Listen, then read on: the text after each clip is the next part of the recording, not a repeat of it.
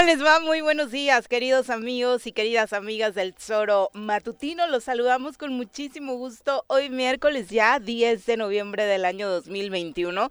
Como siempre es un enorme placer recibirlos en esta que es su casa a través de la 103.7 de su FM también en el soromatutino.com, en radiodesafío.mx y por supuesto a través de las redes sociales. Nos puede encontrar en todas, pero la transmisión oficial se genera en YouTube y en Facebook. Así que a través de estas vías lo estaremos esperando para hablar de eh, la mucha información sobre la que hay que platicar el día de hoy en este ya en esta ya recta final eh, del año en la que le hemos venido insistiendo por supuesto y nunca está más iniciar con esa recomendación eh, no solamente hablar de la vacuna contra el COVID-19 para los rezagados sino ahora para todos los que ya están vacunados y que desde el inicio cumplieron con este protocolo cuando les tocaba de vacunarse contra esta enfermedad que nos provocó una pandemia, pues ahora también redondear esta protección en el cierre de año con los fríos invernales, aplicándonos la vacuna contra la influenza. Ya cada vez hay más módulos en diferentes puntos de nuestra ciudad, de nuestro estado, para que puedan ponerse esta vacuna y evitar cerrar el año con complicaciones de salud. Así que después de esta recomendación sanitaria, pues por supuesto arrancamos con el gran tema del momento. Andrés Manuel López Obrador, el presidente de este país, en el Consejo de Seguridad, en el que se aventó discurso que polarizó en México, por supuesto, hizo un llamado que creo que cualquier líder mundial tendría que hacer en torno a los planes para combatir la pobreza. Ese fue el centro del discurso de Andrés Manuel López Obrador. Aseguró que nunca en la historia de la ONU se ha hecho algo realmente importante, objetivo y sustancial en beneficio de los pobres, casi casi que les dijo acá en estas mesas puro choro, eh, por lo que planteó la creación sí de un plan mundial en el que todas las naciones estén agrupadas en un solo objetivo, porque no importa si eres de primer mundo o de tercer mundo, según estas etiquetas que se ponen a nivel internacional, lo realmente importante es que todas las naciones comparten este problema que es la pobreza. Eh, por eso llamó a todos los integrantes de la Organización de las Naciones Unidas a la creación, le decía, de este plan mundial, eh, le llamó Plan Mundial de Bienestar, que estaría financiado, obviamente, por los países más ricos del planeta, y ellos entregarían, por ejemplo, según el planteamiento de AMLO, eh, un billón de dólares en becas y también se trabajaría en pensiones para más de 750 millones de personas en el mundo que de entrada lo necesitan ya. Eh, este discurso lo dijo eh, ante el Consejo de Seguridad, donde el mandatario también aprovechó para proponer que la ONU se reforme, se modernice, salga de este letargo para combatir la corrupción, que también es otro problema en mayor o menor medida en todos los países, y por supuesto que tenga un rol protagónico en la lucha por la contra la desigualdad y por supuesto que también habló del COVID-19. Eh, dijo que el mecanismo de vacunas anti-COVID eh, COVAX fue un doloroso y rotundo fracaso. Detalló que los recursos de este plan que se propuso para darle vacunas eh, de manera voluntaria a los países que más lo necesitaban, pues no funcionó. Y ahí están los resultados con la gran cantidad de muertes y de personas contagiadas en estos países. decía que dividió opiniones porque obviamente en México el parte de la oposición pues señalaba, y, y, también por supuesto ciudadanos decían, bueno, está muy padre el discurso en el Consejo eh, de Seguridad, pero esta política también tendría que aplicarse en México y tendría ya que estar dando eh, resultados. De esto y más vamos a platicar también con quien nos acompaña hoy en comentarios. El poder naranja se hace presente en la cabina del choro matutino. Todos atentos, llegó el momento de sacar la guitarrita y presentar a nuestra colaboradora de hoy, Mirel Martínez.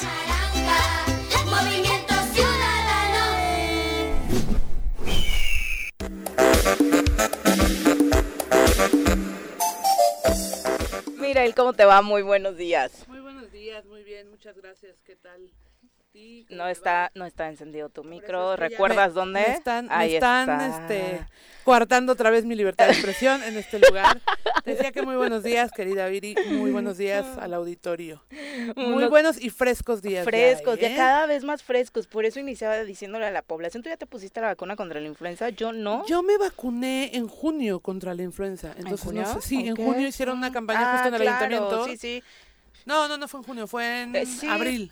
Ah, abril. Sí, recuerdo que tuvimos por ahí una campaña que de hecho ahora también se, se retomará, entonces pues hay personas que pueden... No sé cada cuánto tiempo en sea. diferentes puntos, ahorita te buscamos el dato porque tampoco estoy segura de, de eso. Acá, por ejemplo, el programa cuando vienen a hacer las campañas es una vez al año, ¿no? Y prácticamente por, por estas fechas. Bueno, cubierta creo que estoy entonces. Sí. Pero sí vacúnense contra la influenza porque por ahí este se pueden juntar varios virus y sí puede ser bastante eh, malo para las personas. ¿no? Exactamente. Eh, siempre es importante que México eh, tome un rol, decía, a algunos les gustó, a otros no, pero sí protagónico en un evento de este tipo como el Consejo de Seguridad de la ONU.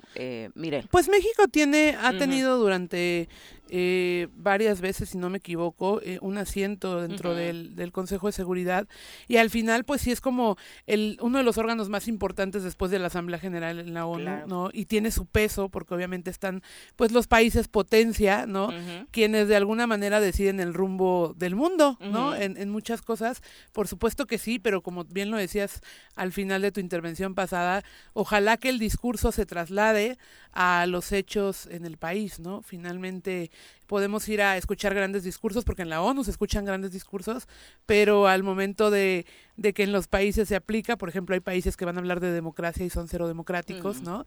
Y en el caso de, la paz, ¿no? O de la paz, ¿no? Y, viven en guerra, entonces... Nos recordemos cuando se le entregó el Premio Nobel de la Paz a, Obama, ¿no? ha sido como parte de estos discursos de organismos internacionales. que discursivo, ¿no? ¿no? Cuando, cuando, cuando vives en uno de los países, o, gobiernas uno de los países que más guerras ha generado en este, eh, ¿no? Eh, eh, por lo menos en la en esta última etapa de, de, las sociedades. Entonces sí, yo creo que lo importante del, del discurso en Naciones Unidas es que se traspole a lo que sucede en México y a los hechos, ¿no? Porque al final pues el discurso es eso, demagogia. Vamos a escuchar parte de lo que decía Andrés Manuel López Obrador en su participación de ayer.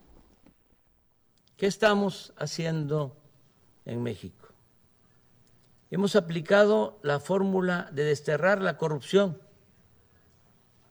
y destinar al bienestar del pueblo todo el dinero liberado con el criterio de que por el bien de todos, primero los pobres. Optar por los pobres implica adicionalmente asumir que la paz es fruto de la justicia y que ningún país puede ser viable si persisten y se incrementan la marginación y la miseria. Por ello sostenemos que la solución de fondo para vivir libres de temores, riesgos y violencia es acabar con el desempleo, favorecer la incorporación de los jóvenes al trabajo y al estudio, evitar la desintegración familiar, la descomposición social y la pérdida de valores culturales, morales, espirituales. En México podría llevarnos tiempo pacificar el país, pero la fórmula más segura es atender el fondo, como lo estamos haciendo. Por ejemplo, otorgar a los jóvenes opciones de estudio y trabajo para evitar que sean enganchados por la delincuencia con más decisión, profundidad, con más protagonismo, con más liderazgo. Nunca en la historia. Eh, en eso tiene razón Andrés Manuel, ¿no? Justo lo decías hace un momento, mucho discurso, mucho bla, bla, bla, se avientan, bueno, creo que lo veíamos desde las películas de Cantinflas, ¿no? O sea, todo mundo llegando con discursos promotores de la paz, del crecimiento económico, de fraternidad entre naciones. O sea, acabo de escuchar al ministro en aquel gran discurso No, o sea, es que mira, la verdad yo sí creo que eh, cuando el discurso no se traslada a los hechos, eh, más puede parecer hasta burla, ¿no? Y, y, el, el, la comunidad internacional sabe cuál es la situación de México, o sea, estamos hablando de pacificar al país, estamos hablando de em, darles oportunidades a las juventudes y la verdad es que cuando volteamos a ver lo que hace el gobierno federal, en el caso, por ejemplo, de programas eh, como el de eh, donde trabajan los eh, el primer empleo de los chavos, este que ha sido muy sonado, la vez de que no me acuerdo, el de las becas, ¿cómo se llama? Eh, jóvenes Jóvenes eh, promoviendo el futuro, ¿no? Entonces, la verdad es que no ha funcionado y los resultados están ahí, o sea, hay muchas empresas... Construyendo el futuro. Jóvenes construyendo el futuro, exacto.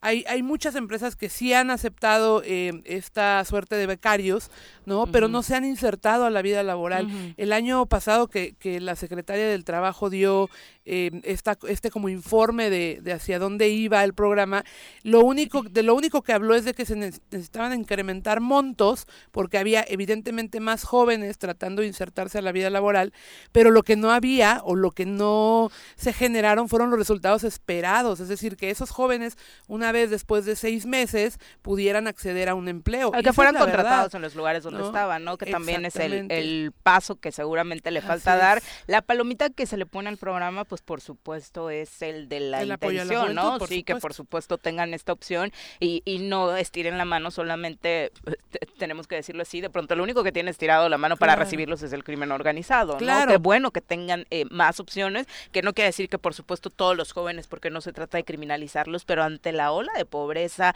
y, y cada vez más extrema que hay en el país, pues por supuesto sí, seguramente ha salvado a más de uno, ahí, ¿no? a más de uno de insertarse al crimen organizado, pero la verdad es que creo que en un gobierno los, los resultados también tienen que ser cuantificables, ¿no?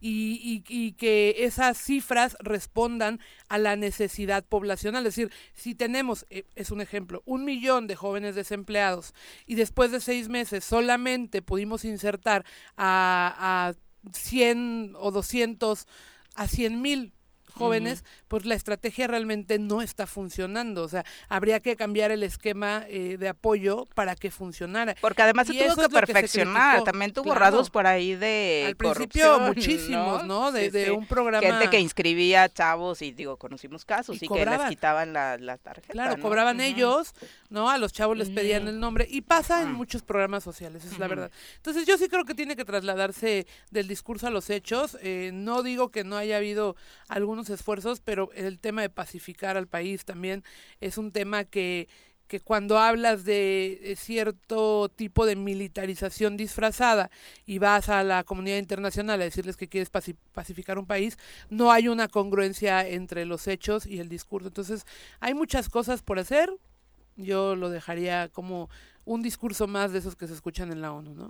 Y lo que sí es una realidad es que es increíble cómo la comunidad mexicana en México tiene una predilección y un afecto, eh, me atrevería a decirlo, por el presidente que no había tenido, ¿no? Que de hecho eso relatan incluso algunos medios estadounidenses, eh, no se había visto una recepción para un presidente de México de esa forma, eh, sí aguardándolo afuera del edificio con, pues incluso eventos culturales, ¿no? Hicieron por ahí danzas, hicieron por ahí una especie de meeting, nunca un presidente, señalan algunos medios, había sido recibido así en una visita de Nueva York o en cualquier otra parte de Estados Unidos, cientos de activistas, simpatizantes, jóvenes, viejos, músicos, danzantes, familias enteras, coreando frente a la sede mundial de la Organización de las Naciones Unidas, aquel famoso grito eh, que pues llevó a AMLO incluso a la presidencia de es un honor estar con Obrador o no está solo. Eh, se habla de que eran cinco o seis cuadras en la primera avenida frente a las instalaciones del organismo mundial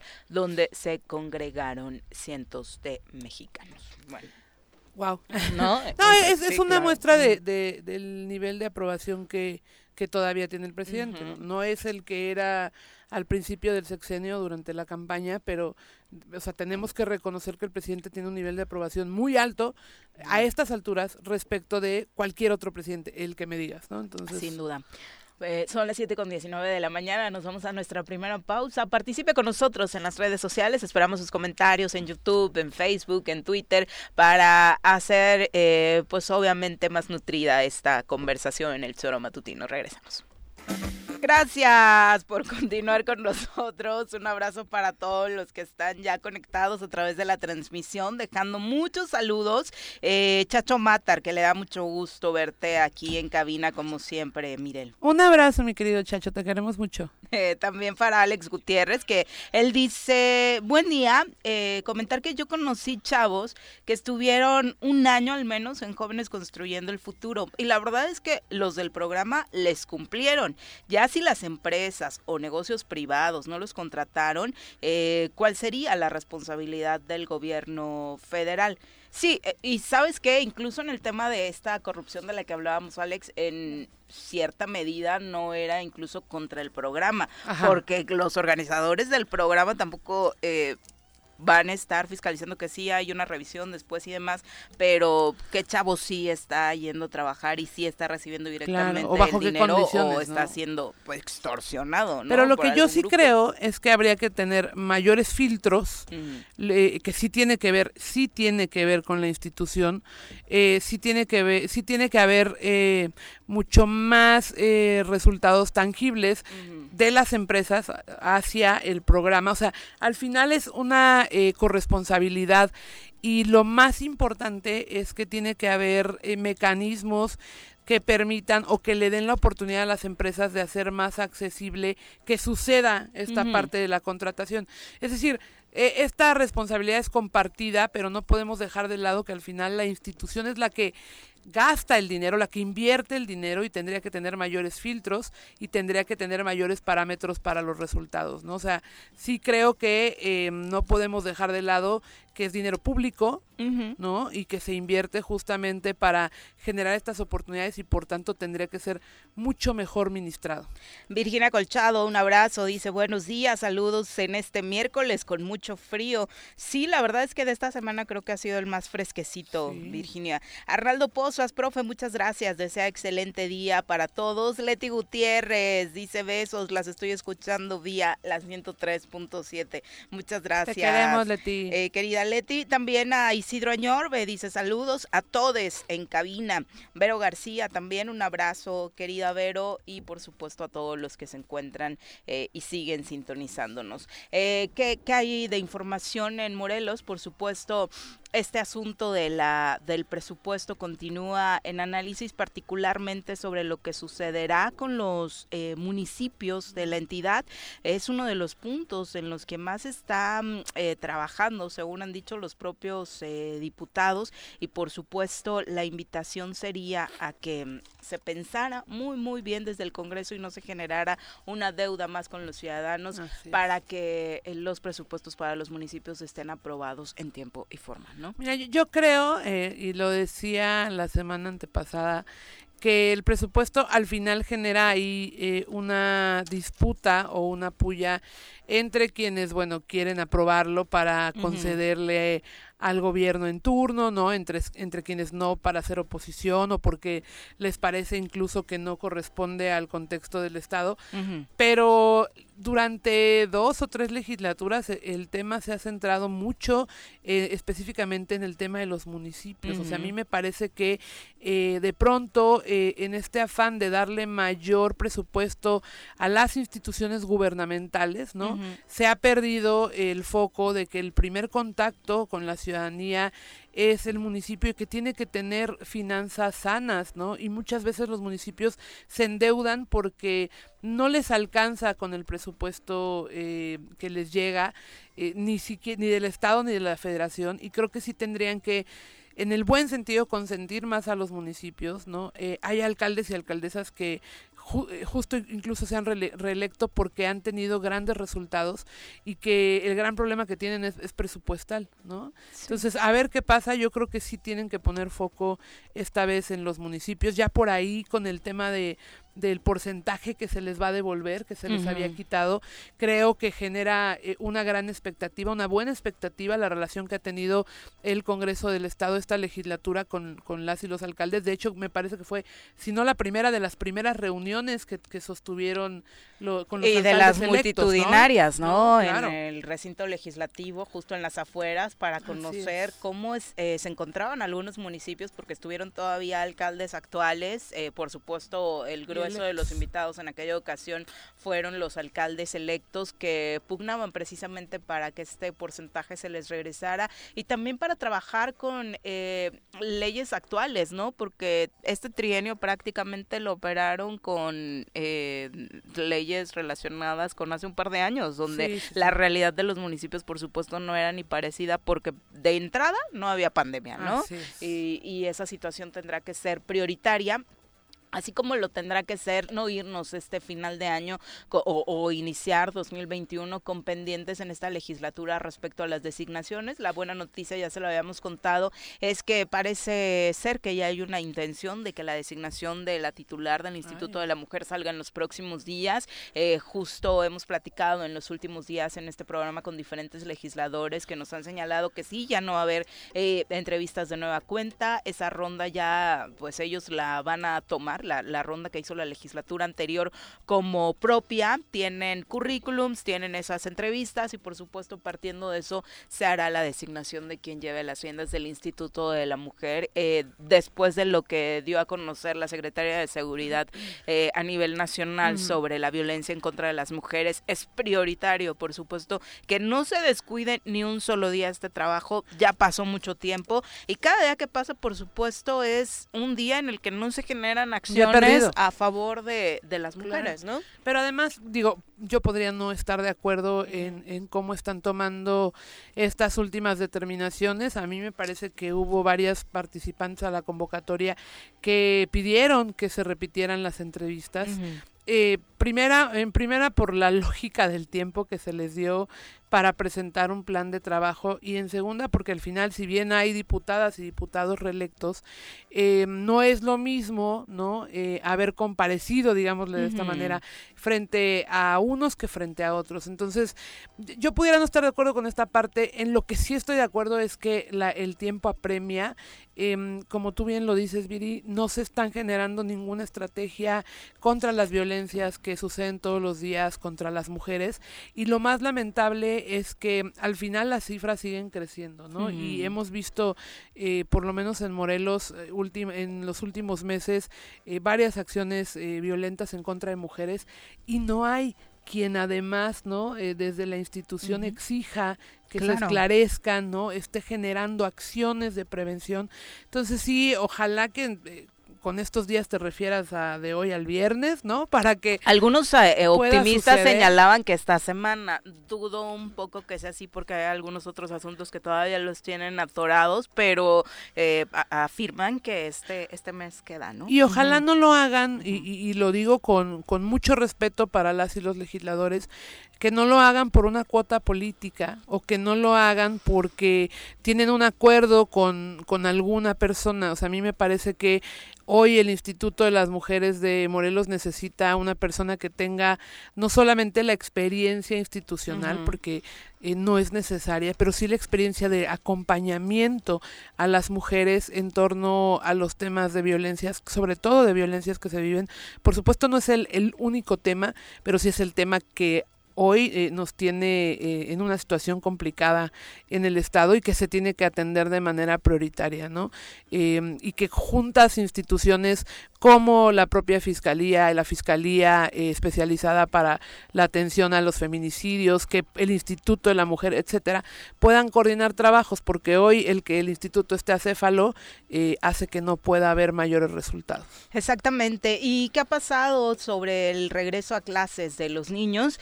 Ya se dio a conocer a través del IEBEM que en lo que va de noviembre ya se sumaron 23 escuelas más a la modalidad de clases presenciales y se reitera el llamado a las comunidades escolares a retornar a las aulas. Obviamente en este final de año, eh, que para ellos de entrada es el inicio del ciclo escolar prácticamente, sí se les dio la opción, ¿no? De a cada escuela ir definiendo qué protocolos iban a seguir. Algunos desde el inicio llamaron a, a grupos a presentarse, otros profesores hicieron la invitación a los alumnos que decidieran ir. Como lo vimos desde el primer día, eran bien, bien poquitos niños, ¿no? Los que estaban asistiendo a las escuelas. Ahora poco a poco se ha ido eh, regularizando y eh, actualmente son 23 las que ya de manera integral están en clases presenciales en Morelos, ¿no?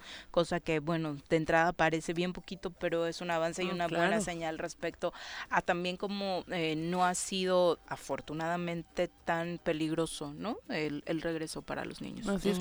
Aunque, bueno, también hay, hay muchas escuelas privadas que, que ya regresaron a clases eh, cada uno hablando solamente sí, claro, de, las públicas, que, que lo importante es que al final cada vez haya más niñas y niños eh, insertos en su dinámica natural. Eh, yo veo en las escuelas, eh, sobre todo en las públicas, que ha habido un gran esfuerzo del personal docente, ¿no? Para llevar a cabo los protocolos de seguridad. Veo que incluso los padres de familia se, se organizaron, en algunas hay arco sanitario, ¿no? Que eso es importante, en algunas más, bueno, pues todo el protocolo de higiene, que además se van turnando entre papás, ¿no? Para hacerlo más efectivo. A mí me parece que poco a poco regresar a esta normalidad, que ya no es la misma, pero tiene que ser la normalidad, eh, tendrá que ser así y a mí me da muchísimo gusto, por ejemplo, ver esta parte respecto de otras escuelas que están en el abandono y que por eso no han podido regresar a clases, ¿no? Porque después de casi dos años de estar ahí sin ser utilizadas las instalaciones, pues bueno, al final están deterioradas y también ver cómo padres de familia se están organizando pues para arreglarlas y que los niños, las niñas puedan regresar a clases. Que, que ahí no hemos visto muy activa a la autoridad, ¿no? Digo, sin afán de echarle porras a tu hoy gobernador favorito. Es que yo no lo he visto activo en absolutamente nada. Que es el de Nuevo León, incluso desde antes de tomar protesta en Nuevo León, eh, Samuel García estuvo haciendo brigadas e invitando, que me parece una, una muy buena propuesta a la iniciativa privada, a padrinar una escuela, ¿no? Y a darle una manita de gato con pintura, obviamente a sumar, digo, hasta los equipos de fútbol más emblemáticos de Nuevo León, Tigres y Monterrey, se sumaron a estas actividades, fueron a limpiar eh, las escuelas, fueron a pintarlas, fueron a quitar todo este tema del pasto que en un año, por supuesto, creció de manera enorme y a evitar que los niños, de entrada, no solamente el COVID, sino tuvieran riesgo de tener un accidente de otro tipo, ¿no? Al regresar a la escuela. Porque es una realidad que no podemos negar, las escuelas se deterioraron, ¿no? y, y sí, o sea, viendo el ejemplo de Nuevo León, mandaron un litro de cloro, me parece. No, bueno, terrible. Hay, hay, hay, escuelas, y, te lo digo yo, que, que gestionan eh, desinfectante, que gestionan antibacterial, pero que, que, cuando tú les preguntas por qué, lo que te dicen es que a mí me dieron un galón de cada cosa. y tengo una escuela con 300 niños, 300 niñas, es imposible. la foto era indignante, ¿no? Una jerga, un trapeador y el litro de cloro. Era de burla, o sea, yo creo que te dan más en el súper cuando vas a comprar algo, ¿no? Y te lo dan de, obsequio, o sea, sí está muy mal. Y sí el ejemplo de, de, Nuevo León de cómo sí podemos sacar adelante las escuelas de manera incluso privada, es lo que te decía, los padres de familia son los que se ponen de acuerdo y muchas veces de su bolsa, que sabemos cómo está la situación de complicada, ¿no? Hacen el esfuerzo.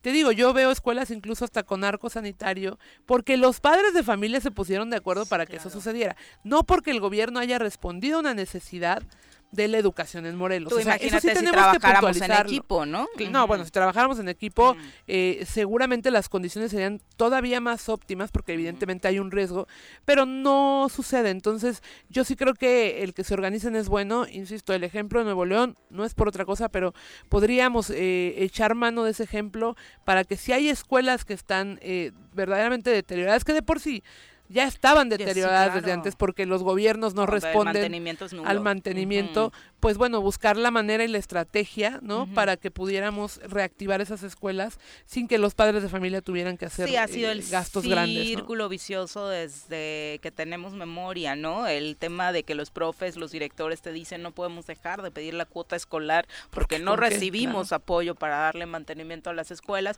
y aunque en algunos casos sí lo hemos criticado, exageran la petición de la cuota es cada vez más alta, tomando en cuenta el número de alumnos, pues por supuesto que tienen esa justificación comunicación, ¿no? Yo recuerdo desde hace tres, cuatro legislaturas, cuando incluso está legislado que no se cobre la cuota escolar, ¿no? Cuando había gente del magisterio en tribuna, eh, la profesora Lilia Ibarra, si no mal recuerdo, y bueno, eh, se puede legislar y tirar mucho choro en torno al tema, pero, la, realidad en las escuelas es otra, ¿no? Por mucho que exista buena intención para no afectar la economía de las familias, es muy complicado y más en estos tiempos después del abandono de un año completo de las escuelas, donde algunas incluso fueron saqueadas, ¿no? Sí, no, y además, o sea, em, yo recuerdo antes de la pandemia alguna escuela, haber escuchado por ahí alguna escuela donde los niños tomaban clases entre goteras. ¿No? Porque no hay ni siquiera el mantenimiento. Ya deja tú como el mantenimiento particular, ¿no? Lo general, lo básico, lo esencial, eh, baños dignos, ¿no? Eh, que tengan, pues sí, eh, techos dignos, es decir, que estén impermeabilizados, no sé. Todo lo que conlleva. La ventanita para que al mediodía no les dé el sol a plomo a los niños, ¿no? De verdad, la situación de por sí ya era complicada en el tema de, de educación. Esto vino a complicarlo más, pero sí creo que pues tú lo decías, no, no, no ves eh, activo al gobierno, en este caso de Morelos respecto de otros, pues no, no. ha estado activo y e incluso vamos a dejar a este, hablemos del anterior y del anterior y del anterior, porque el presupuesto hablábamos del presupuesto, ¿no? El presupuesto se va a temas institucionales, es decir, hay gobiernos que gastan cientos de millones de pesos al año en comunicación social, ¿no? Y esos cientos de millones de pesos al año distribuidos en escuelas, te lo prometo, alcanzaría por lo menos para impermeabilizarlas. O sea, sin duda. ¿Por qué no eh, hacemos efectivas las prioridades del Estado en función de las prioridades de la gente y no en función de las prioridades de cuánto tiene que gastar X funcionario, además muchas veces discrecionalmente, ¿no? Y tendríamos que ajustar ahí. Hoy hay una oficina en el gobierno del Estado que al año se gasta casi 300 millones de pesos. ¿Y qué beneficio le Y que no tiene ningún... además es un cargo casi inventado, ¿no? Y que esos 300 millones de pesos servirían muchísimo para paliar el tema de, y digo paliar porque por supuesto que necesitaríamos mucho más, pero por lo menos para paliar los temas más graves en el tema de educación. ¿Será que en este presupuesto, en esa oficina haya recorte presupuestal? Hay algunos diputados primero que dicen que sí, pero luego bajo este esquema de no, es que debemos darle al Ejecutivo todas las facilidades para que opere, sino luego va a tener ese pretexto, se ve un poquito complicado. Esperemos que sea una realidad. Por lo pronto, mañana inician las comparecencias de los secretarios del gabinete para decirle a los diputados exactamente qué necesitan, cuánto y cómo aplicarán el presupuesto 2022. El secretario de Salud, Marco Antonio Cantú, será el primero en reunirse con los diputados de la Comisión de Hacienda, Presupuesto y Cuenta Pública. También mañana estará el titular de la Secretaría de Desarrollo Social, Osiris Pasos Herrera. Eh, también le toca esta semana al titular de la Comisión Estatal de Seguridad, José Antonio Ortiz Guarneros, para mm, eh, pues hablar de la revisión del presupuesto que aplicó este año la dependencia estatal y la propuesta que hace el Ejecutivo para asignarle un aumento de 400 millones de pesos para el 2022 a sabiendas de que el propio Ortiz Guarneros lo dijo en su comparecencia pública de hace unas semanas de pues está prácticamente ligada a la entrega de resultados a que le aumenten el presupuesto, ¿no? Ah, lo, condicionó.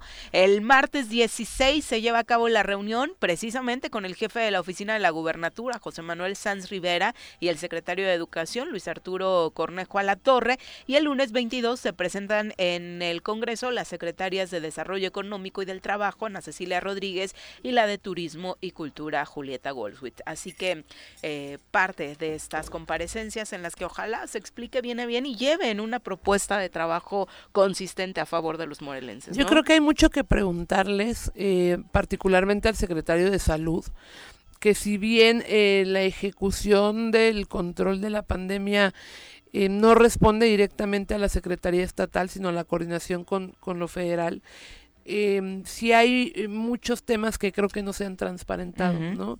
Y, bueno, pues en el caso de las demás secretarías eh, y, de lo que pasó, por ejemplo, con Ortiz Guarneros, sí decirles que eh, yo creo que a estas alturas el, el poner de pretexto el presupuesto por la falta de resultados lo único que hace es ponernos en esta situación en la que cuando llegas al gobierno lo primero que dices es es que el gobierno pasado, es que el gobierno pasado, ya, ya está demasiado choteada la explicación y el pretexto, ¿no? El, el pretexto del presupuesto también, porque además se le ha pedido N cantidad de veces que muestre cuál es la estrategia, ¿no? Que nos diga cuál es el rumbo, cuál es la ruta crítica en el tema de seguridad particularmente, y no hay. Entonces, si tú no me dices qué quieres hacer y cómo lo vas a hacer, ¿cómo te voy a soltar más dinero si no sé para qué lo quieres? Si aparte no has entregado resultados cuando sí se te ha aumentado el presupuesto año con año, ¿no?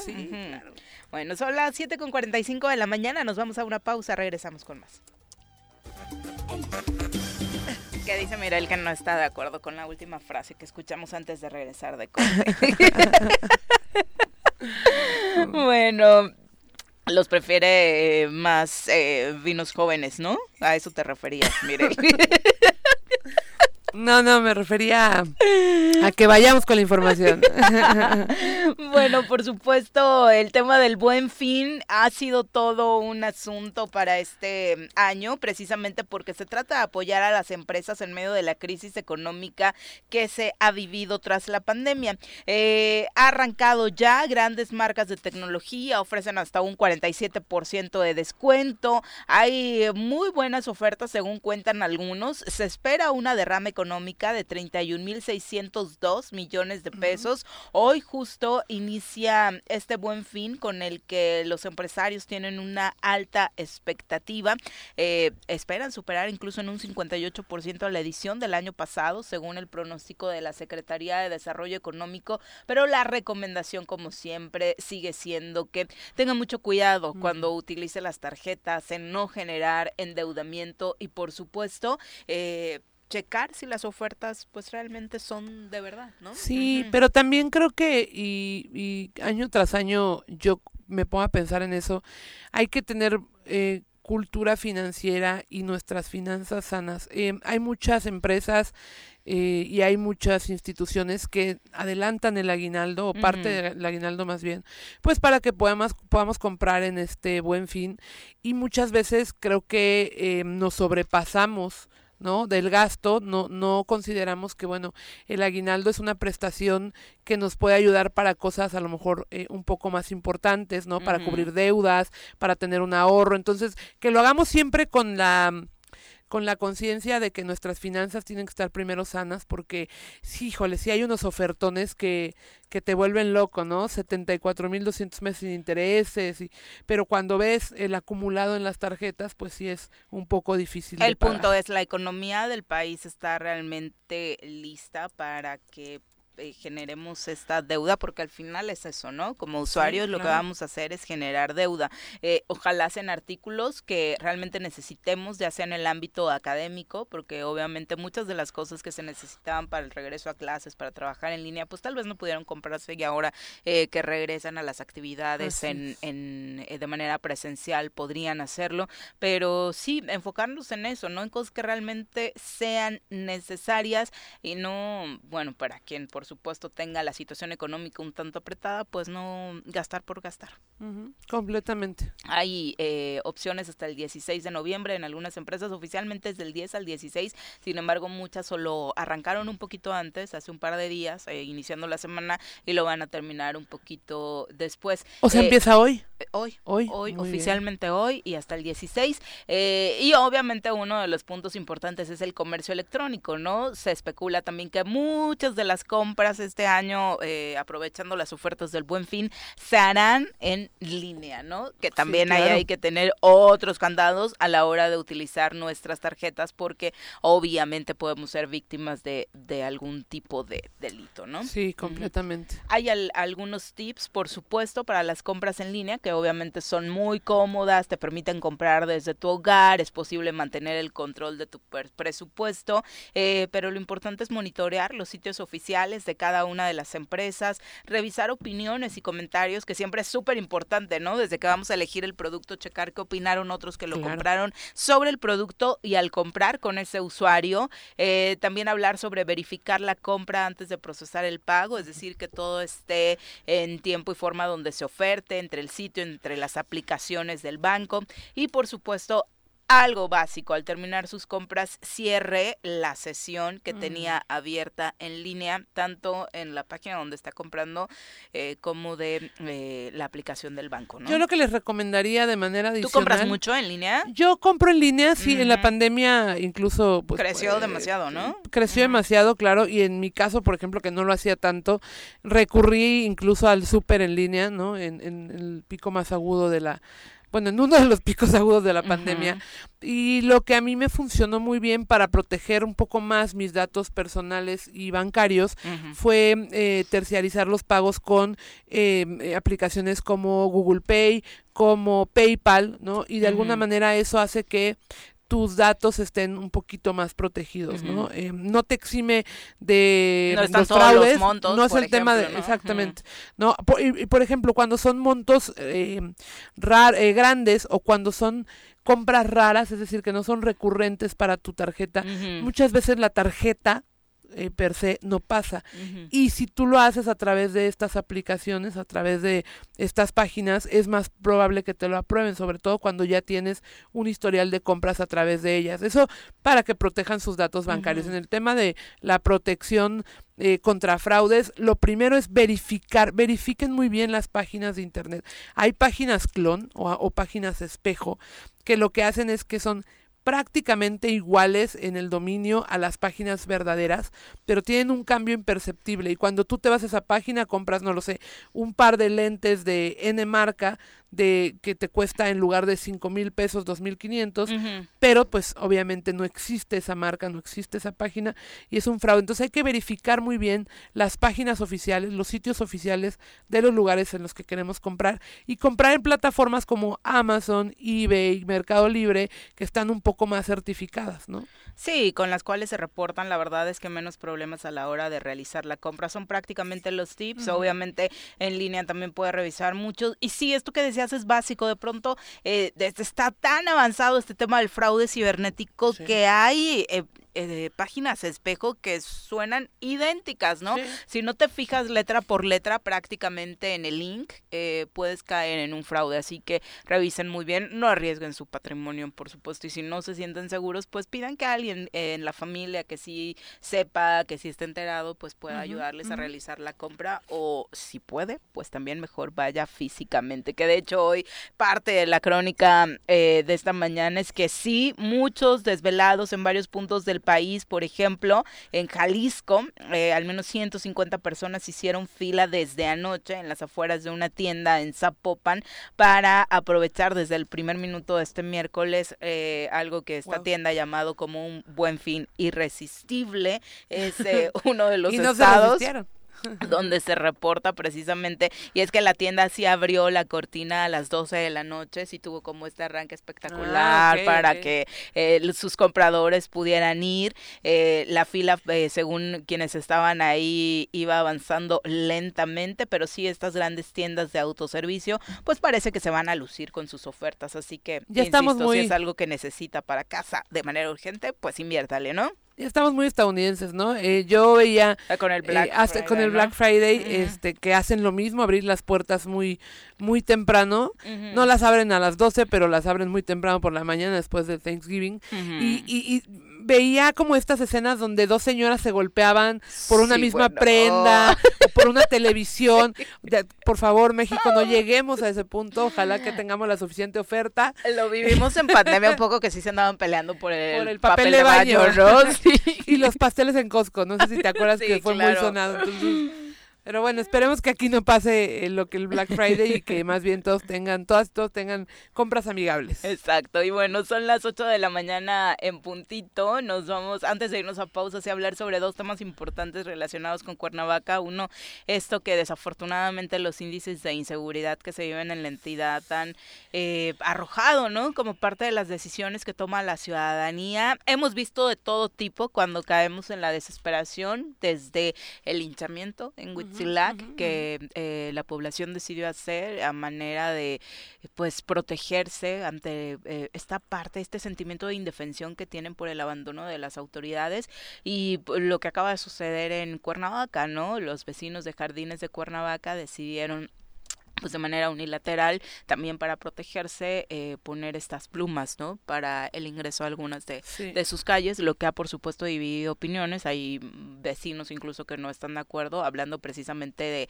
del libre tránsito y creo que coincido, ¿eh? Definitivamente me parece que la estrategia de todos como ciudadanos debería ser la exigencia a las autoridades y no a irnos enclaustrando es que yo creo que mi opinión está dividida. La verdad es que, por supuesto que creo que no deberíamos de tener en mil cantidad de calles cerradas, ¿no? Pero también entiendo que es una manera de proteger nuestro patrimonio, ¿no? A veces, sobre todo el tema del robo a casa habitación, que es bien recurrente en algunas zonas de Cuernavaca, y, que hay, hay vecinos a los que les han robado dos veces en un año, ¿no? y, y, nos pasó a nosotros en la oficina, de repente llegar, que no haya nada de tu patrimonio, lo primero que piensas es cómo me blindo, cómo defiendo.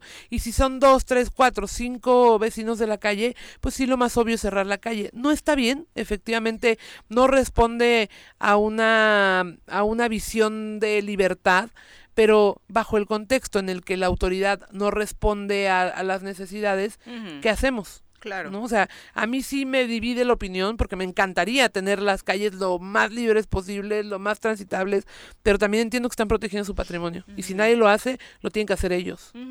Definitivamente. Eh, por eso creo que tampoco se vale una crítica extrema a los ciudadanos eh, que tomaron esta decisión porque lo único que estaban haciendo pues es protegerse a ellos, proteger a sus familias y aparte no es la primera colonia ni el primer momento en el que eh, algunos ciudadanos toman decisiones de este tipo. De hecho, eh, en mayor o menor medida hay eh, pues fraccionamientos o colonias eh, que lo decidieron desde hace muchísimo, más tiempo. lo justificamos, no sé, por ejemplo, el Club de Golf, ¿no? por ahí tiene, por supuesto, sus filtros desde hace mil años. Pues mira, al final creo que a quien, como tú bien lo dices, a quien habría que exigirle eh, que, esto no sucediera, porque esto es una consecuencia lógica de algo que no está cumpliendo las autoridades. Entonces, yo creo que en cuanto haya seguridad, en cuanto haya eh, mucho mayor percepción de calma, incluso los propios vecinos, ¿no? Yo tengo por ahí un amigo que, que, vive en una zona donde justo hay una pluma y demás, y, bajaron mucho los índices delictivos en esa zona por alguna razón, y ahora la pluma está abierta, ¿no? O sea, y la gente puede transitar libremente, pero es un proceso, o sea, sí tenemos que entender que quien tiene que responder es la autoridad y a quien le tenemos que exigir que haya calles abiertas es a la autoridad. Sí, por supuesto, y acabar con el tema de la impunidad, que es lo que más desconfianza le da a la ciudadanía, porque eh, si no pasa nada con la persona que cometió este delito, este ataque contra una, una, estudiante en esa colonia, pues por supuesto que la gente va a seguir tomando este tipo de decisiones porque sabe que finalmente no pasa nada, ¿no? Son las ocho con cuatro, regresamos. Gracias por continuar con nosotros. Por supuesto, sí, varios de acuerdo, ¿no? Eh, dice por aquí Andrea Rivera que definitivamente eh, debemos aprender a defendernos como ciudadanos porque estamos totalmente abandonados y en lo que la autoridad reacciona, pues obviamente esto puede costar más vidas y pues a nadie le gustaría que fueran las de su familia, ¿no? Completamente. De acuerdo, de acuerdo totalmente, eh, pero también nos hace falta eso eh, de lo que hemos platicado, ¿no? Más allá de, pues yo pongo rejas en mi colonia o en mi casa o en mi tienda para cuidarme a mí, eh, trabajar en comunidad, ¿no? para que cada vez, por supuesto, si vamos a, trabajar juntos como equipo, al sentirnos abandonados por la autoridad, pues hagamos eso, ¿no? De manera organizada. Había, no sé si todavía exista, discúlpenme la ignorancia y si alguien de la, de la audiencia lo sabe, eh, eh, estaba en este tema de los convives, ¿no? en donde las comunidades se organizaban, las, las colonias, los vecinos se organizaban, ¿no? Como para vigilar eh, la zona. Y a mí me parece un ejercicio bien interesante porque no nada más es el hecho de que obviamente están integrados como comunidad y responden mejor. O sea, lo hemos visto muchas veces cuando hay alguna dificultad y, y la comunidad está organizada, la resuelven de mejor manera, ¿no? Entonces, eh, no sé si exista como tal, me dices que sí, pero creo que es un ejercicio que tendría que replicarse, un ejercicio de organización, muchas, eh, sobre todo fraccionamientos, pero ojalá pudiéramos hacerlo también en colonias, muchos eh, fraccionamientos tienen este grupo de WhatsApp, ¿no? En el que se dicen, oigan, carro sospechoso en tal calle, este, persona sospechosa transitando, ¿no? Y empiezan como a generar esta colaboración para darle seguimiento a, a esas situaciones. Y fíjate que sí ayuda, ¿eh? En muchos sentidos, incluso más allá de la, de la propia seguridad, para solicitar una ambulancia, o sea, hay muchos temas que van eh, más allá. Claro. Y para hablar precisamente de, este y otros asuntos, nos acompaña a través de la línea telefónica Francisco Javier Calderón, eh, quien es eh, secretario de Seguridad Pública en Cuernavaca. Eh, te saludamos con muchísimo gusto, comisario. Muy buenos días. Viri, Mirel, buen día. ¿Cómo están todos ustedes? Buen día a todo el auditorio. Muy bien, muchas gracias. Eh, platicábamos hace unos minutos acerca del arranque del buen fin y obviamente compartimos tips con el auditorio en torno al cuidado de su patrimonio en línea. Pero, ¿qué pasa en las calles? Hay mucha gente que seguramente eh, tendrá que acudir a, a un cajero, a una institución bancaria, que andará con efectivo en estos días para realizar sus compras. ¿De qué manera eh, se trabajará desde la Secretaría de Seguridad para brindarle a la población un extra en torno a su seguridad? Sin duda, Viri, una fecha significativa para la recuperación económica del municipio. Desde la Secretaría que un servidor encabeza estaremos implementando no solo los cuidados en estas fechas, sino como lo hemos venido haciendo desde hace ya eh, inicio de año. Y justamente hoy con los empresarios y los comerciantes del centro histórico estaremos arrancando un operativo especial por eh, el buen fin. Esto consistirá en reforzar la vigilancia en las plazas, centros comerciales y en el propio centro histórico. Sabemos también, Viri, que es el último fin de semana largo del año y estaremos reforzando todas las medidas de seguridad en el municipio, así como las medidas de la salud.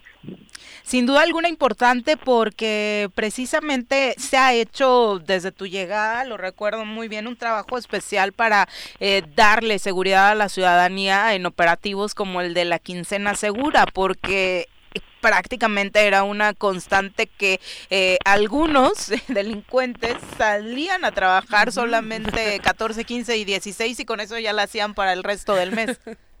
Tenemos contemplado también, Viri, el, dispositivo denominado quincena protegida, con el cual hemos logrado reducir la incidencia delictiva en, en este sentido.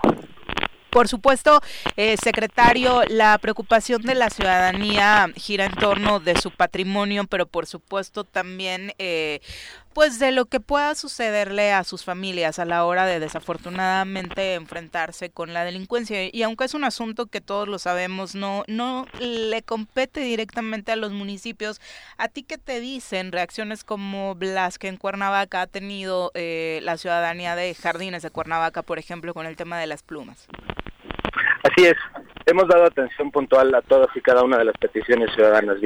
Recordar que trabajamos en conjunto con la Comisión Estatal de Seguridad Pública y que obedecemos a la firma del mando coordinado y entonces es así como mm, estamos eh, trabajando de la mano con las instituciones estatales, con las instituciones federales y recordar también que en días pasados reforzamos la operatividad a través del Grupo Especial de Proximidad Social.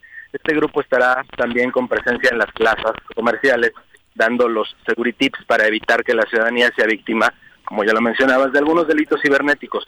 Hoy la delincuencia ha estado modificando el modo de operar y han estado, eh, pues bueno, ofreciendo productos, vehículos a través de los eh, las redes sociales y desafortunadamente todavía hay un sector de la, de la ciudadanía que cae en estos engaños. Entonces, por eso es que el Grupo Especial de Proximidad Social estará dando estos tips para evitar también esta incidencia, Viri.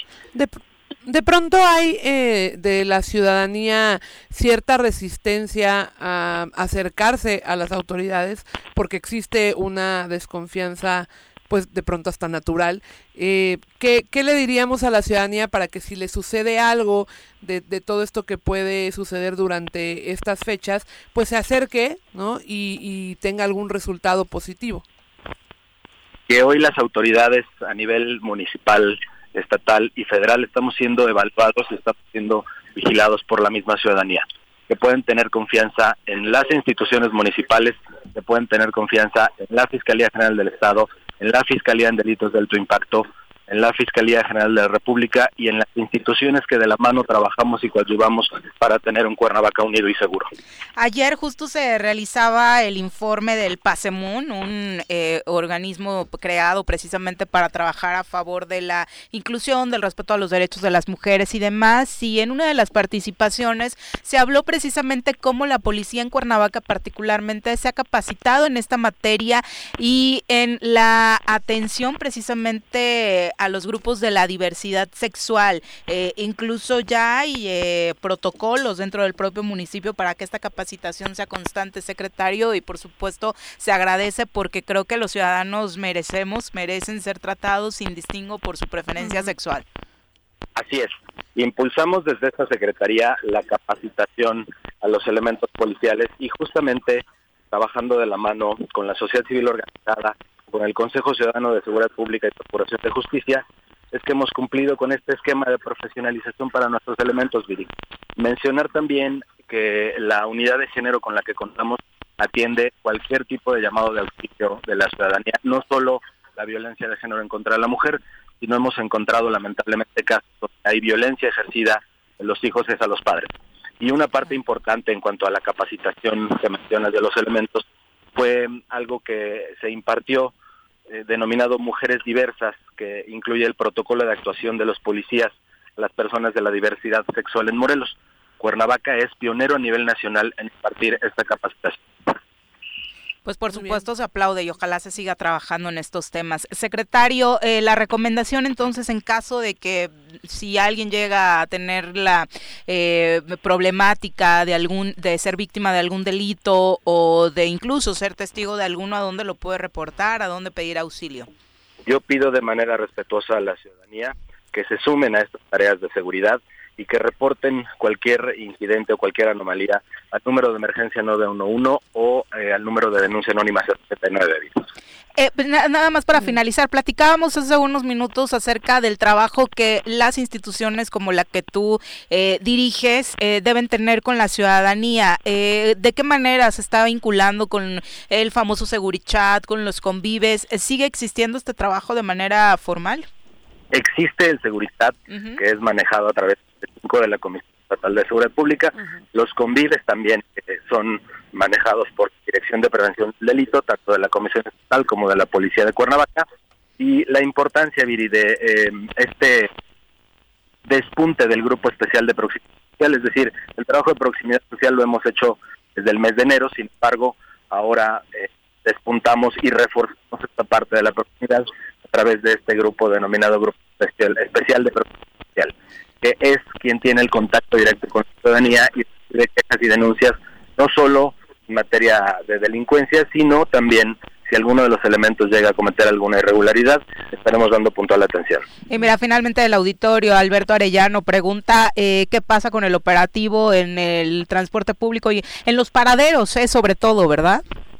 Así es, en los paraderos hemos estado realizando este operativo, no se ha suspendido ninguno de los operativos que tenemos en lista Partido Viri, seguimos trabajando y reforzando la operatividad junto con eh, la Comisión Estatal de Seguridad Pública y las instancias federales. Muchas gracias por la comunicación, secretario. Muy buenos días. Estaremos a la orden, Viri. Tengan buen día. Buen día al auditorio. Igualmente. Bueno, eh, lo desafortunado es que tengamos que hablar de un operativo para cada cosa, cómo está la situación en Morelos, ¿no? Pero si hubieran una estrategia de prevención, me parece que sería más dúctil que eh, no taparle ahí eh, el pozo después de ahogado el niño no pero bueno. Ah, de entrada, esa es la parte de se está haciendo ahora, hay que pues frenar que se cometan este tipo de delitos y por supuesto a la par alguien tendría que estar trabajando en materia de prevención. Lo que sí es que también eh, nos protejamos como como ciudadanía porque eh, bien bien lo dijo al final bueno ellos pueden estar haciendo todos los esfuerzos pero tenemos que colaborar no tanto en en prevenir que no, que se nos cometa un delito, por supuesto, en denunciar. Em, yo preguntaba el tema de, de la desconfianza de la gente, porque hoy, después de un caso que se hizo mediático a nivel nacional, ¿no? Donde unos policías municipales eh, atacan, presuntamente, ¿no? Atacan y persiguen a una persona famosa.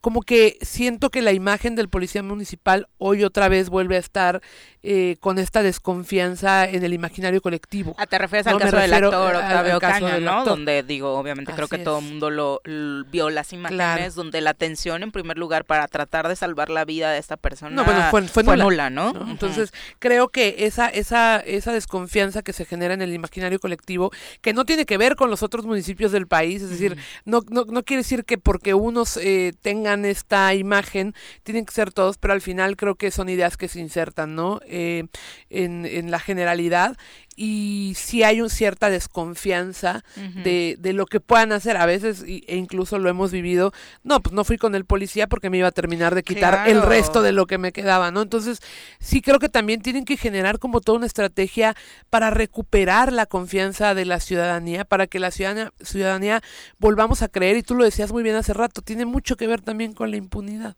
¿No? Si alguien me roba y lo veo en la calle dos semanas después, evidentemente no sirve de absolutamente nada, ¿no? O si tengo detenido al profe de taekwondo que y lo suelto, que con 20 denuncias encima y se me escapa, me hagas ¿no? enojar, No, es que es de verdad, o sea, este tipo de casos son los que por supuesto enfurecen a la ciudadanía. No, no, no, de verdad, pero pero de verdad es una falta de hasta del criterio más obvio, ¿no? Eh, no, no tengo palabras.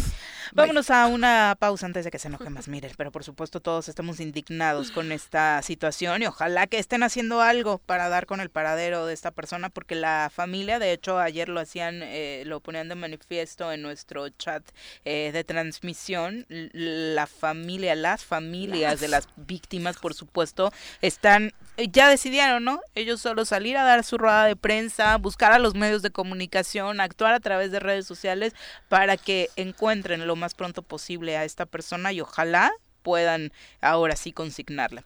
Son las 8.23, volvemos. Sí, de con la novedad de que Santiago Nieto era el crush de... ¿De quién tú? Cuenta de una conocida, de una conocida. no es cierto, oye, que le están sacando sus trapitos, ¿no? No para ese tema. Es que mira, una cosa con su renuncia. Una cosa es que esté cara tu boda y otra que te salga cara la boda y le salió bien carísima al, pobre muchacho porque al muchacho y a la muchacha porque digo no sé cuál sea el estatus el estatus de Carla Humphrey, o sea, ella al final pues está en, en un organismo eh, independiente pero al final, o sea, em, el, el, ejercicio del presupuesto es público, ¿no? Entonces, no, no sé cómo esté en el tema de Santiago, pues bueno, estaba en uno de los lugares más importantes en temas de transparencia, corrupción, y le están saliendo cosas este, insospechadas, ¿no? Qué tristeza. Bueno, vamos a hablar ahora de la materia electoral con nuestro experto Elías Barut. ¿Estás listo para las elecciones 2021? Conoce todas las reglas y procedimientos electorales con nuestro experto Elías Barú en El Choro.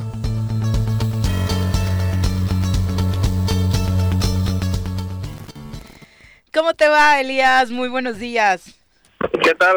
Muy buen día, Mire, qué gusto saludarte, Mirel, buen día. Buen día. Igualmente, oye, eh, cuéntanos, bueno, de ti la salida de eh, Santiago Nieto, equipo principal de eh, Andrés Manuel López Obrador, ¿qué te dice? Mira, debe analizarse, eh, es la segunda salida, el segundo despido que se da, eh, solo que en esta ocasión precedido de una renuncia pareciera forzada. La primera vez hay que recordar que era el fiscal de delitos electorales en el gobierno de Enrique Peña Nieto y también por una serie de desacuerdos y por esa serie de investigaciones sobre los sobornos y eh, presuntos apoyos a la campaña de Enrique Peña Nieto en el caso Overdredge es como em, es como se da la primera el primer despido de, Santiago Nieto. El segundo es en este momento eh, con la dado la, la boda del pasado fin de semana con la consejera electoral Carla Humphrey también hay que recordar que de Carla Humphrey es el otro escándalo también. El primero fue con su ex esposo eh, Roberto Gil Suart, también por un escándalo en España, y que... ¿Ese, ¿Ese cuál fue? Ese no lo tengo tan presente. De hecho, ni siquiera recordaba que había estado casada con él. Estuvo casada con Roberto Gil Suart, eh, a fin del Partido Acción Nacional, y hubo un escándalo en una fiesta también en, en, este, en España. Y que tuvo también algunas consecuencias para, para ambos casos y, y que derivó ahí en un, en un divorcio. En este caso también vemos ese tema de, eh, de la boda del pasado sábado, ¿no? Eh, que si bien no es eh, ilegal, pues sí parecía no ser, no ir en concordancia con la cuarta transformación. Hay que hay que recordar que también la consejera electoral Humphrey fue nombrada ya a partir de 2018, es, decir, ya con la cuarta transformación. Y de ahí, pues, esta incongruencia que se ha dado con, con temas suntuosos o gastos suntuosos que, el presidente parece no tolerar. Pero Elías... yo por un caso más relevante, eh, para mí, eh, no tanto el escándalo mediático del día sábado, sino el ejercicio democrático del pasado viernes, un día antes, con la comparecencia del doctor Lorenzo Córdoba Vianello, consejero presidente del INE ante la Cámara de Diputados, lo que debe leerse más que como un alegato en favor del presupuesto, creo yo, como una defensa del Instituto Nacional Electoral, el modelo nacional de elecciones, de los logros democráticos impulsados por las autoridades electorales y de la necesidad de consensuar cambios legislativos que incluyan los puntos de vista de todas, absolutamente todas las fuerzas políticas, no de las mayorías, y que considere los diagnósticos técnicos y la información acumulada por los organismos que hacen las elecciones en nuestro país. El, este, este viernes, el pasado 5, por más de seis horas hay que, hay que recordar, presenciamos un intercambio intenso, por un lado de insultos y por el, lado, y por el otro lado de argumentos, entre los diversos grupos parlamentarios que convirtieron al INE en un rehén discursivo para defenderlo o para atacarlo.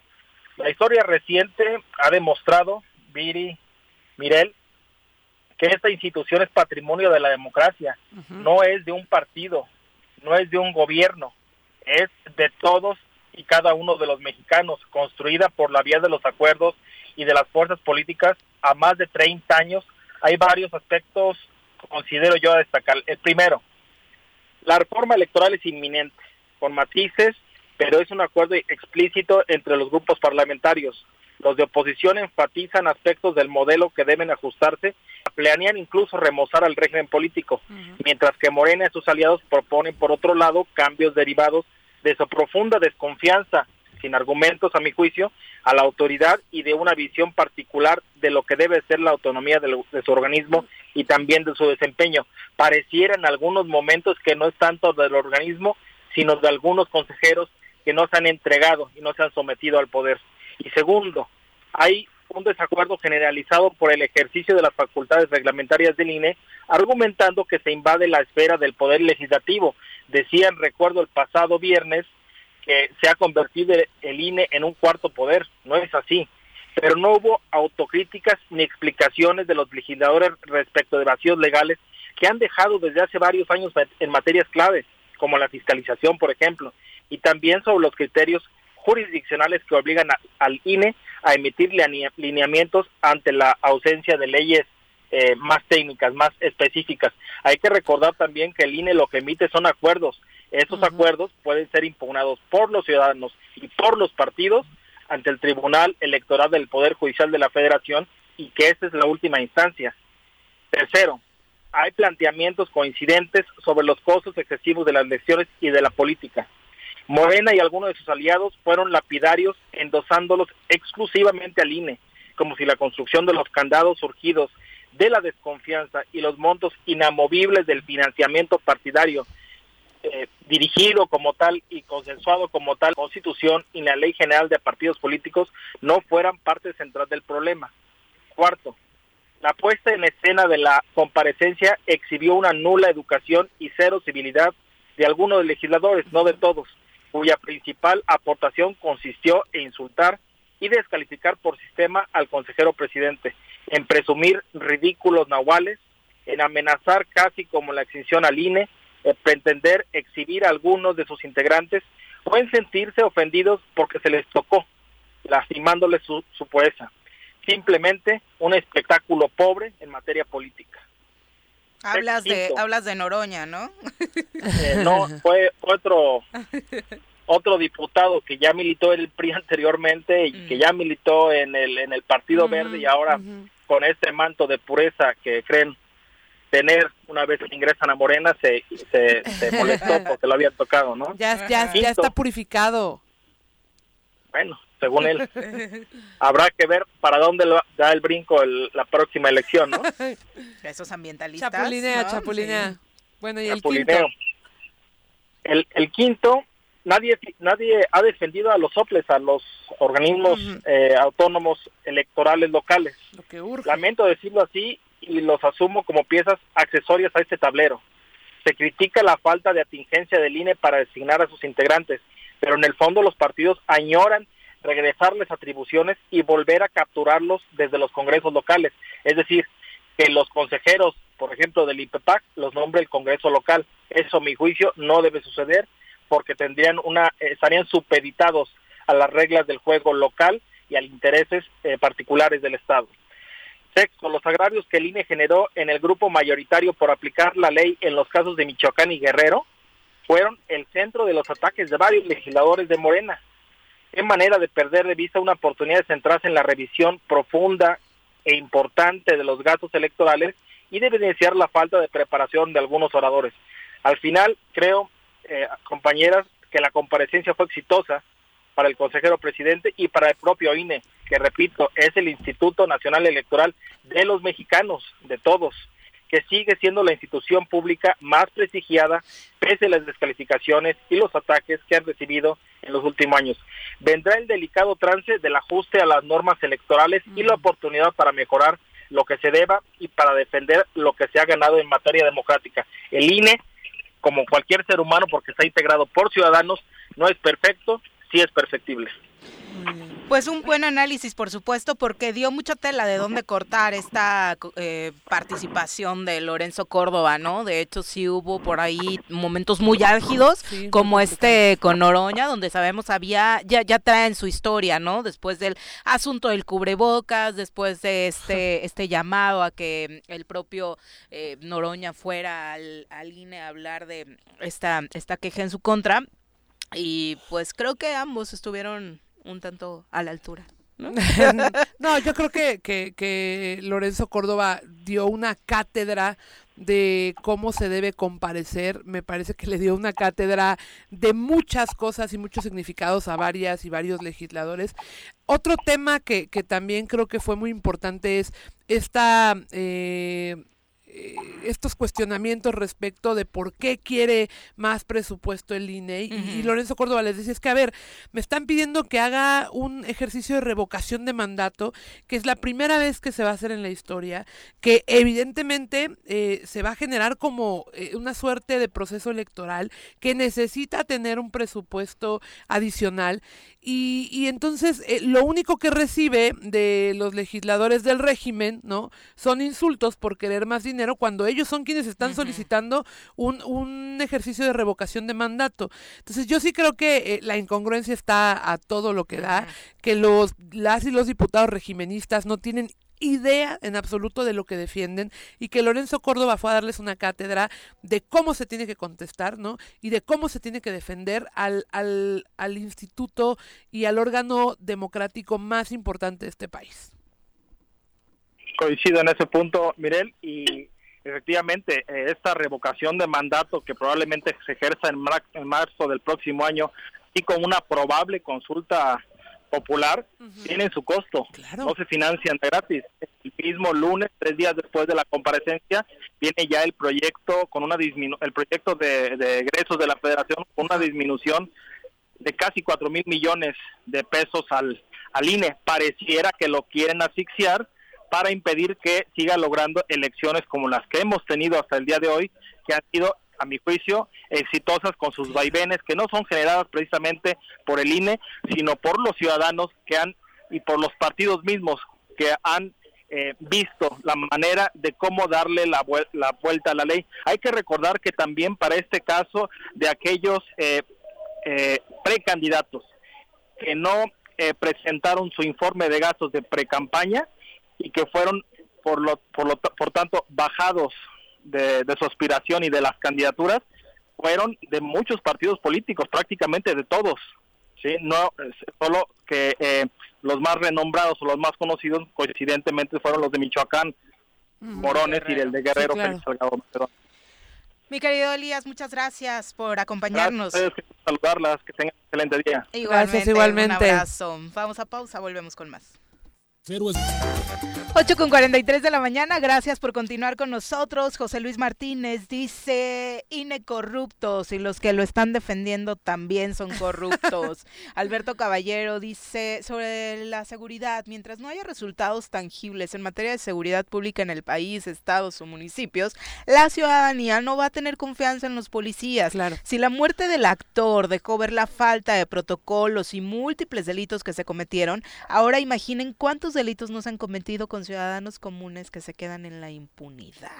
Completamente. Y coincide eh, con el, lo que decía Elías, Lorenzo Córdoba los barrió y trapeó a los legisladores AMLovers. Y los exprimió y los volvió a lavar, bueno. Y José Luis Martínez responde, Lorenzo Córdoba y Ciro Murayama, defensores de los prianistas corruptos. Bueno, vamos a... Eh, divide opiniones, sin duda, sin duda. Vamos ahora a hablar de equitación. No existe una sensación de libertad igual a la que se siente montado en un caballo. Ahí aprendes que la fuerza se complementa con la nobleza y la lealtad. Conoce más sobre los fieles corceles con nuestro experto Alboro en nuestra sección Arrienda Suelta.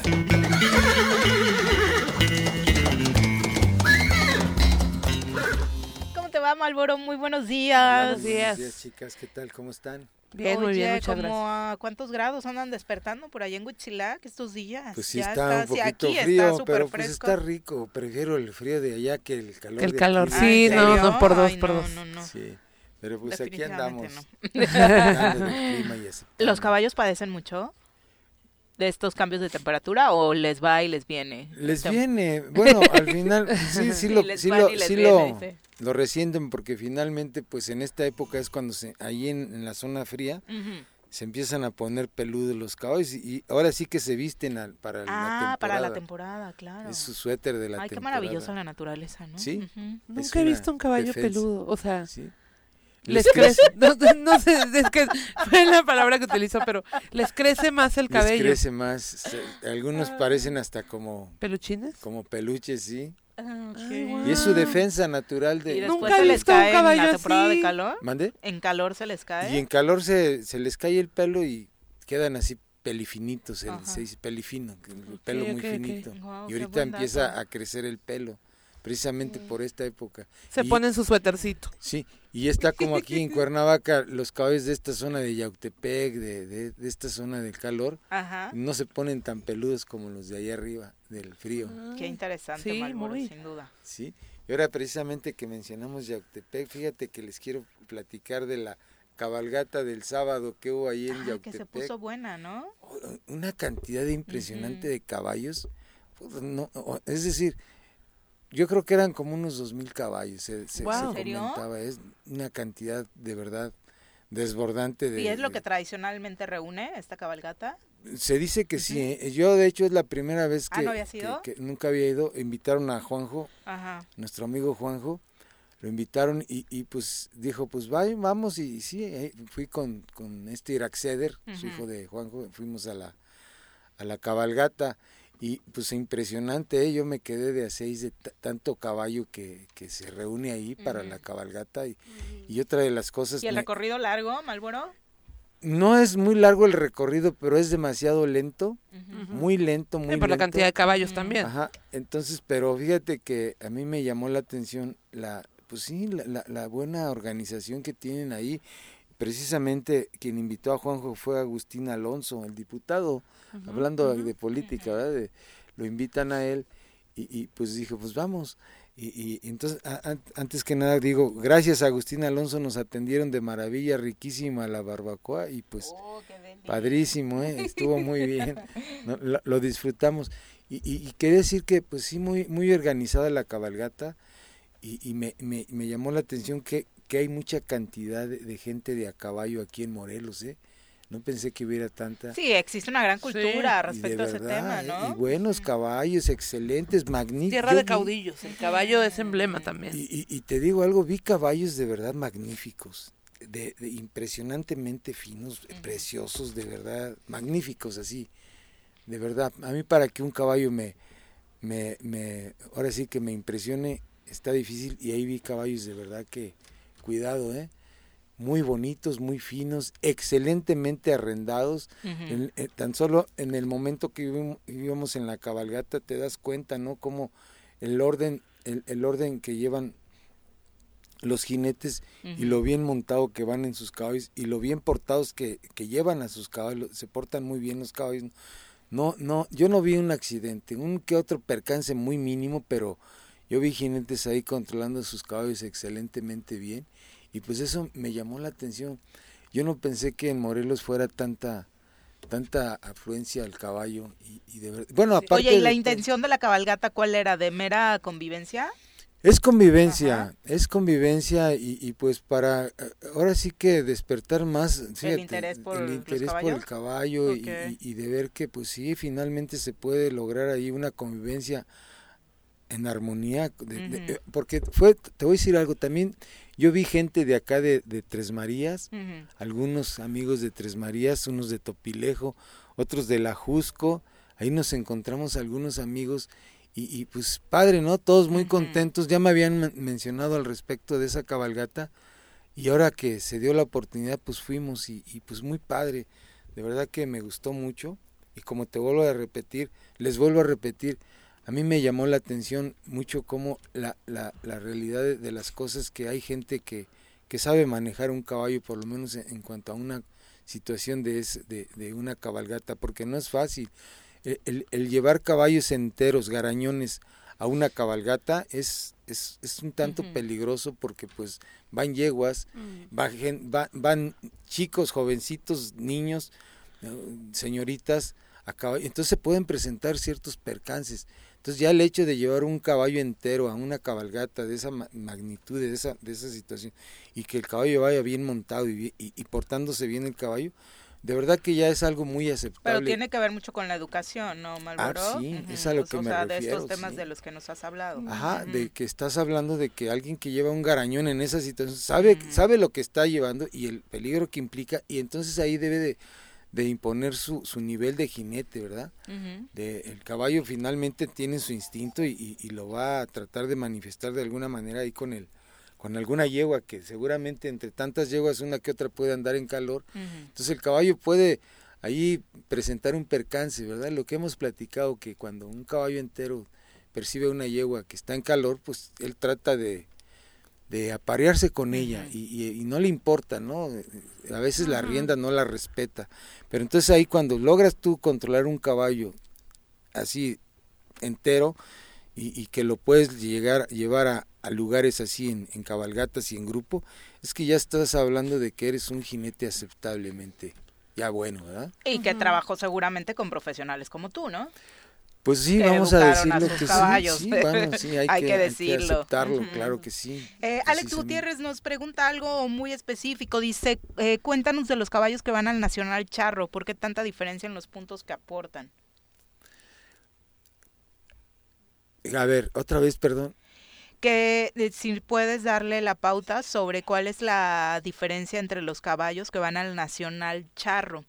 Eh, porque dice que específicamente de Autepec le fue muy mal en el Nacional Charro. No sé si sepas de este torneo, Mira, supongo, ¿no? yo de la charrería realmente muy poco, pero sí lo vamos a ahondar para la próxima semana. Pero seguramente que si le eh, digo, en la nacional van caballos de excelencia, de excelente, de excelente rienda y, y, y, y pues también influyen muchos factores, ¿no? El jinete, y, pues a lo mejor le faltó un poquito más de echarle enjundia ahí al amigo. Seguramente. Y, bueno, y a lo mejor no fue así, pero sí hay que tener en cuenta, eh, hay factores. Pero lo vamos a ahondar ese tema, me, me, me gustó la pregunta y lo vamos a ahondar más en la próxima semana.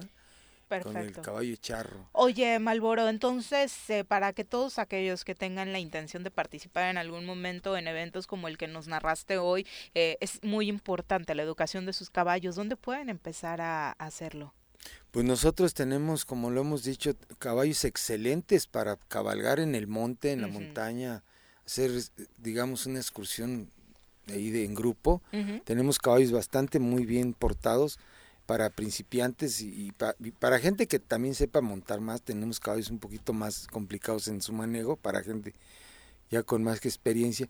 Y el día que gusten estamos ahí en el rancho de la Media Luna, también erramos caballos, eh, eh, corregimos malas conductas de los caballos en, en, el rancho de la Media Luna cuando gusten ahí con su amigo en Malboro.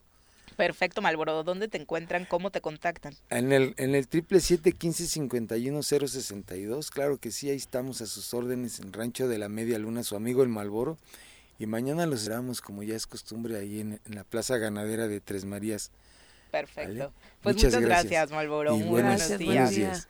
Muy buenos días. Ya son las 8 con 53 de la mañana. Les agradecemos a todos los que estuvieron presentes este día aquí acompañándonos. Y ya mañana ahondamos en el tema de los deportes. Hay mucho que platicar. Justo ahora que se viene esta liguilla del fútbol mexicano, que por supuesto tan enojados nos tiene algunos por cómo se dio al final el repechaje, ¿no? Eh, Muchas gracias por acompañarnos. La verdad es que siempre es muy disfrutable platicar contigo. Muchas gracias a ustedes. Siempre muy disfrutable venir al choro. Oye, ¿hoy no las extorsionó? No. Yo nunca extorsiono a nadie. Le pregunto a la gente de producción, por supuesto. Yo estoy diciendo que no. ya nos vamos. Que tengan una extraordinaria mañana y, por supuesto, en punto de las 7 este jueves los esperamos por acá en el Zoro Matutino. ¡Se acabó! Pues así es esto. Esta fue la revista informativa más importante del centro del país.